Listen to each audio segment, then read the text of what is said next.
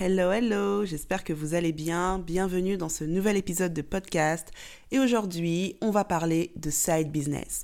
Alors les side business, c'est le business ou les business que tu fais à côté d'eux. À côté de ton job salarié, à côté de ton business principal. C'est, tu sais, ce petit truc-là, ce petit à côté qui te rapporte ce petit, entre guillemets, revenu complémentaire. Et quand j'essaie de me rappeler un petit peu, je crois que mon premier side business, c'était le McDo. Quand j'avais 18 ans, j'étais étudiante et à côté de mes études, je travaillais au McDo et je crois que je gagnais quelque chose comme 500 euros par mois. Et franchement, j'avais l'impression d'être la reine du pétrole. C'était juste euh, un truc de ouf, quoi. 500 euros par mois plus ma bourse, j'étais trop contente. Et je crois que depuis cette époque-là, j'ai toujours eu un side à côté de mon activité principale. Et les raisons, elles étaient multiples. Parfois, on a un side business pour des raisons financières, parce qu'on veut gagner un peu plus. Parfois, on a un side business pour des raisons de créativité. On considère qu'on est dans un job qui est boring et en fait, on a envie d'avoir cette excitation d'être dans un projet qui nous intéresse plus et on va créer des side business qui nous intéressent un peu plus que notre job principales et qui nous permettent en fait de tenir le coup tout simplement. Donc peu importe les raisons pour lesquelles tu crées ton side business, moi je trouve que c'est toujours une bonne chose en fait d'avoir cette liberté de se dire que je ne dépends pas d'une seule source de revenus. Trop de fois, on l'a vu et on le voit encore aujourd'hui, entre l'inflation, le Covid et tout ce qui peut se passer, tu peux perdre ton job en un claquement de doigts, ou tu peux perdre ton activité principale en un claquement de doigts. Je pense à des personnes qui étaient dans la restauration et qui ont dû fermer à cause du Covid, ou encore des personnes qui avaient tel ou tel type de business et qui ont vu leur activité ralentir à cause du confinement. Moi, par exemple, en 2020, j'avais deux activités. Donc, mon activité principale, c'était mes événements Happy 50 que j'organisais depuis quelques années. Et à côté de ça, j'avais un side business passion dans la photographie. Moi, je, j'adore l'image, la photographie, etc. Et donc, je faisais un peu de photographie de mariage. Et ce qui s'est passé, c'est qu'avec le confinement, bah, ces deux activités se sont arrêtées, entre guillemets, parce que bah, il n'y a plus d'événementiel. Je peux plus faire de mes salons autour de la mode avec Happy 50 et je ne peux plus faire de mariage vu que tous les mariages étaient annulés. Et c'est là que j'ai commencé à me dire, hum, ok d'accord, en fait, on peut vraiment être en mode long fleuve tranquille et tout peut s'arrêter du jour au lendemain. Et donc c'est aussi pour ça que c'est important de choisir des side business qui sont pérennes. Ça veut dire le type de business, comme j'aime le dire, qu'il neige, qu'il vente, qu'il pleuve, ils sont là. Confinement ou pas confinement, ils sont là. Et ça, c'est ce que moi j'ai découvert justement pendant le confinement et c'est ce que je voulais partager avec toi aujourd'hui. En fait, je ne sais pas si tu as déjà entendu parler de ce qu'on appelle les produits digitaux. Alors les produits digitaux, c'est euh, ce qu'on va appeler aussi les produits dématérialisés. En clair, tu l'auras compris, c'est des produits qui ne sont pas physiques. Et en fait, ce qui est intéressant quand on vend des produits digitaux, c'est que il y a une décorrélation totale entre ta présence, ton temps et tes ventes. Et ça, c'est quelque chose que j'ai découvert un peu, euh, un peu par hasard. Bah justement, pour la petite histoire, donc on se remet dans le contexte, on est début 2020, on a le confinement qui vient de frapper. Moi, à l'époque, j'ai euh, un bébé, mon fils avait 4 ou 5 mois, quelque chose comme ça. Et euh, ça faisait plusieurs jours qu'il était constipé. Alors, premier enfant, stress total, on ne sait pas trop quoi faire. Et c'était également à ce moment-là que euh, Doctolib commençait à développer les, euh, les appels en visio, les consultations en visio. Donc, du coup, je book une consultation avec, euh, avec son pédiatre. Et, et, en gros, la consultation, elle a dû durer peut-être 10 minutes. Et à la fin, elle me dit juste Ah, bah, il est constipé, donnez-lui du jus de pruneau. Ok. on raccroche et là, je reçois une notification qui m'indique que je suis débitée de 32 euros. Et en fait, là, je me dis, attends, la meuf, elle est chez elle, elle est posée, elle te donne un conseil et elle gagne 32 euros. C'est comment? Et à cette époque-là, alors, juste pour rectifier quelque chose, j'ai dit que l'activité Happy 50 donc, était, s'était arrêtée pendant le confinement. Et ce que, euh, ce que j'avais décidé de faire, c'était de pivoter l'activité. Donc, plutôt que d'être sur les événements, étant donné qu'on avait du stock de vêtements, j'ai transformé ça en une marque et donc en événement en ligne. Ce qui fait qu'au lieu de faire les ventes physiques comme on le faisait, on faisait des ventes flash en ligne. Et franchement, ça marchait très bien. Vraiment, bah, de toute façon, pendant le confinement, tout ce qui était e-commerce, ça cartonnait. Ça a bien marché, on a bien liquidé nos stocks, on a bien vendu, c'était top.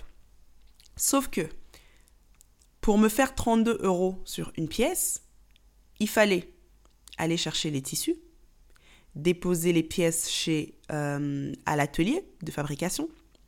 Ensuite, une fois que les pièces sortent de l'atelier de fabrication, faire le contrôle qualité, vérifier qu'il n'y a pas un fil qui dépasse, vérifier que les étiquettes sont bien mises, vérifier qu'il n'y a pas de défaut, etc., etc.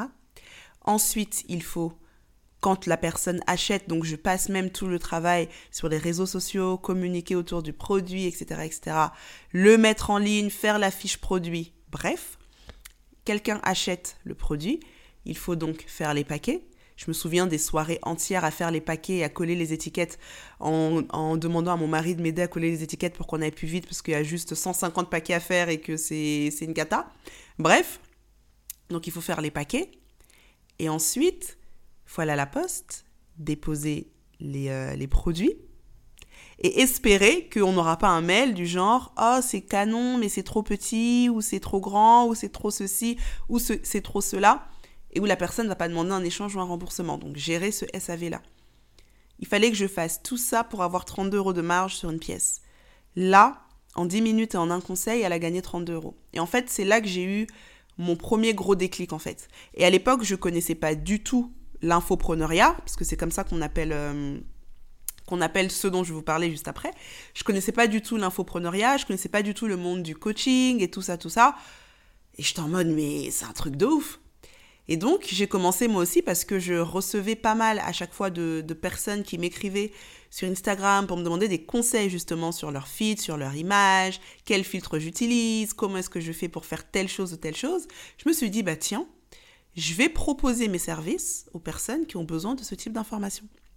Et c'est comme ça que j'ai commencé à booker mes premières heures de coaching à 50 euros. Et là, en fait, c'est comme s'il y a une fenêtre qui s'est ouverte sur un autre monde que je ne connaissais pas du tout et que je ne soupçonnais pas du tout. Et donc j'ai fait ça en side business, et donc on, arrive au cœur du sujet. J'ai fait ça en side business à côté de mon activité principale une fois que le confinement s'est levé et que j'ai repris une activité un peu normale. Sauf que plus ça allait, plus je voyais l'effort physique que me demandait mon activité principale par rapport à mon side business et plus je voyais les gains que me rapportait mon side business par rapport à mon activité principale.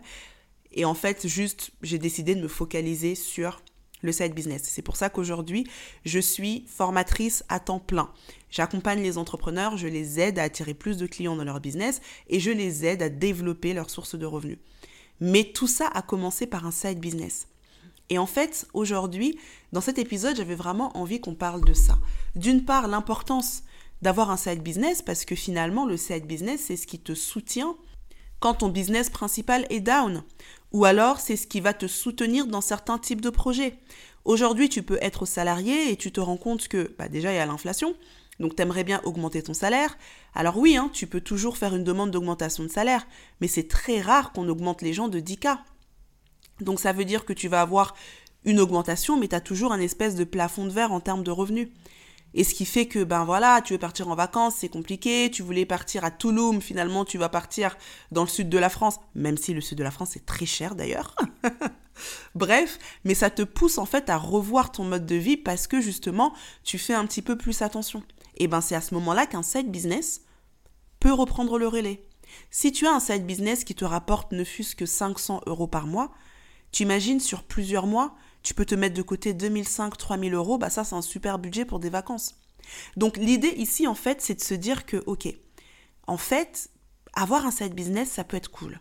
Maintenant je fais un big disclaimer, big big big disclaimer, c'est que il y a side business et side business. Franchement, moi, je vous ai dit, hein, depuis le McDo, j'ai toujours eu des side business et la plupart de mes side business me bouffaient en temps et en énergie. Quand je faisais de la photographie de mariage à côté de mon activité principale, c'était des week-ends entiers où j'étais sur des, euh, shootings, enfin sur des mariages. Et ensuite, la semaine, il faut se caler des temps pour la retouche photo.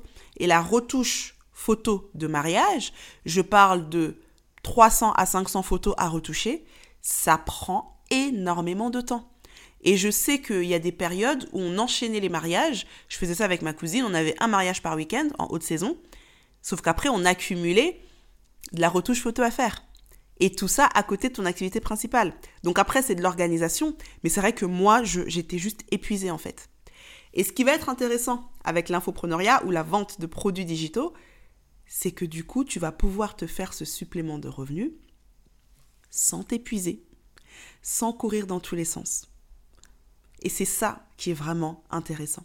Alors, qu'est-ce qu'on entend par produits digitaux? On entend des e-books, des masterclass, des formations en ligne, du coaching. Ça peut aussi très bien être, euh, par exemple, moi je sais qu'à un moment je vendais des presets, des presets en photographie, c'est des filtres entre guillemets. Ça peut très bien être ça, ça peut être des planeurs, euh, ça peut être, je vois des personnes qui vendent par exemple des listes de fournisseurs ou des personnes qui vendent euh, des, des modèles de business plan, etc., etc. Tout ce qui est produit dématérialisé. L'avantage, encore une fois, c'est qu'une fois que le produit est fait, une fois que c'est mis en place, une fois que c'est créé, tout ce qui te reste à faire, c'est de le promouvoir et d'attirer des clients. Et en fait, que tu attires une personne ou que tu attires 100 personnes, ta charge de travail reste la même en ce qui concerne le produit. Quand tu fais une formation en ligne, qu'il y ait une personne qui l'achète ou qu'il y ait 100 personnes qui l'achètent, toi, ça ne te demande pas plus de travail en termes de création du produit. OK? Tu vas poster sur les réseaux sociaux de la même manière que ce soit pour une personne ou pour 100 personnes. Le petit plus de travail te, que ça te demandera à la limite, c'est si tu as un, suivi, un suivi de tes clients. Effectivement, si tu dois suivre 100 personnes, c'est pas pareil que de suivre 10 personnes.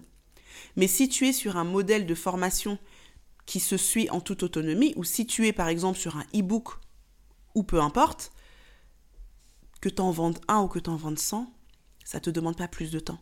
Et c'est ça, en fait, la force des produits digitaux. C'est ça la force, en fait, de ces produits. Ça veut dire que tu peux très bien être salarié, travailler euh, de 9h à 18h. Tu as ton travail, tu fais ta petite vie, et à côté, tu as ce petit produit digital que tu vends. Il te demande de créer un peu de contenu, donc tu t'organises, tu crées ton contenu, voilà, tu fais un post par-ci, par-là, tu postes un petit peu sur les réseaux sociaux, peut-être que tu envoies une newsletter hebdomadaire, bref, tu montes ta stratégie de contenu, tu crées du contenu autour de ce produit et le produit se vend. Pendant que tu es au taf, le produit se vend. Pendant que tu es chez toi le soir en train de t'occuper de tes enfants, de ton mari ou de prendre soin de toi, ton produit se vend. Pendant que tu es en vacances en train de chiller, de boire un cocktail sur une plage, ton produit se vend.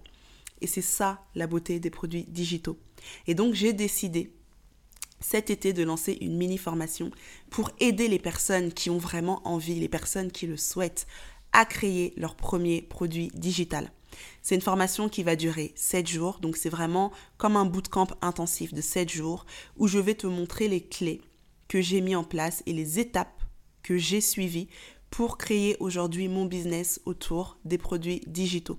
Ça fait deux ans aujourd'hui que je suis dans cette industrie, j'ai appris énormément de choses et quand je vois la force de cette industrie, quand je vois la manière dont moi-même, hein, les produits digitaux ont carrément sauver mon business parce qu'ils m'ont permis, aujourd'hui je suis maman de deux enfants, de pouvoir, de pouvoir avoir un business qui me permet à la fois de gérer ma vie de famille, de gérer mon business tout en gagnant plus, et c'est ça qui est beau, tout en gagnant plus que ce que je gagnais avant.